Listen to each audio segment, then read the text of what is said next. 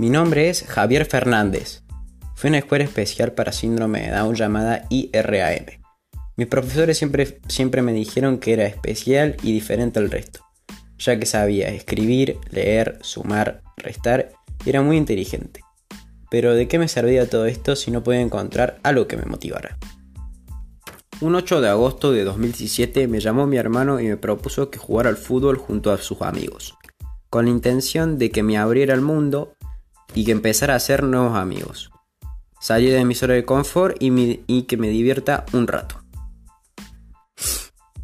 Al llegar allí me preguntaron en qué posición me sentía cómodo y les pedí si podría ir al arco.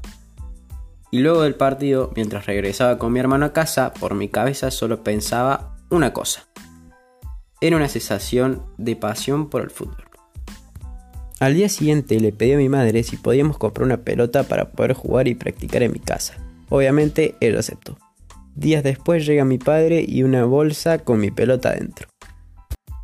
A partir de ese día pasamos horas jugando sin parar y los fines de semana me iba a jugar con mi hermano y sus amigos y mi pasión aumentaba, siempre un poco más. Fue al principio de 2018 cuando mi padre me dijo que tenía una sorpresa y me pidió que lo acompañara. Acepté y me llevó a un club que se llamaba Estrellas Rojas donde empecé como deportista. Sufrí mucho bullying en el colegio.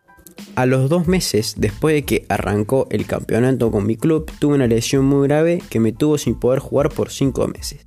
Y ahí es donde mi compromiso y voluntad salieron a la luz. Y gracias al apoyo de mis amigos y de mi familia, pude salir adelante. Pero esos cinco meses fueron lo peor de mi vida.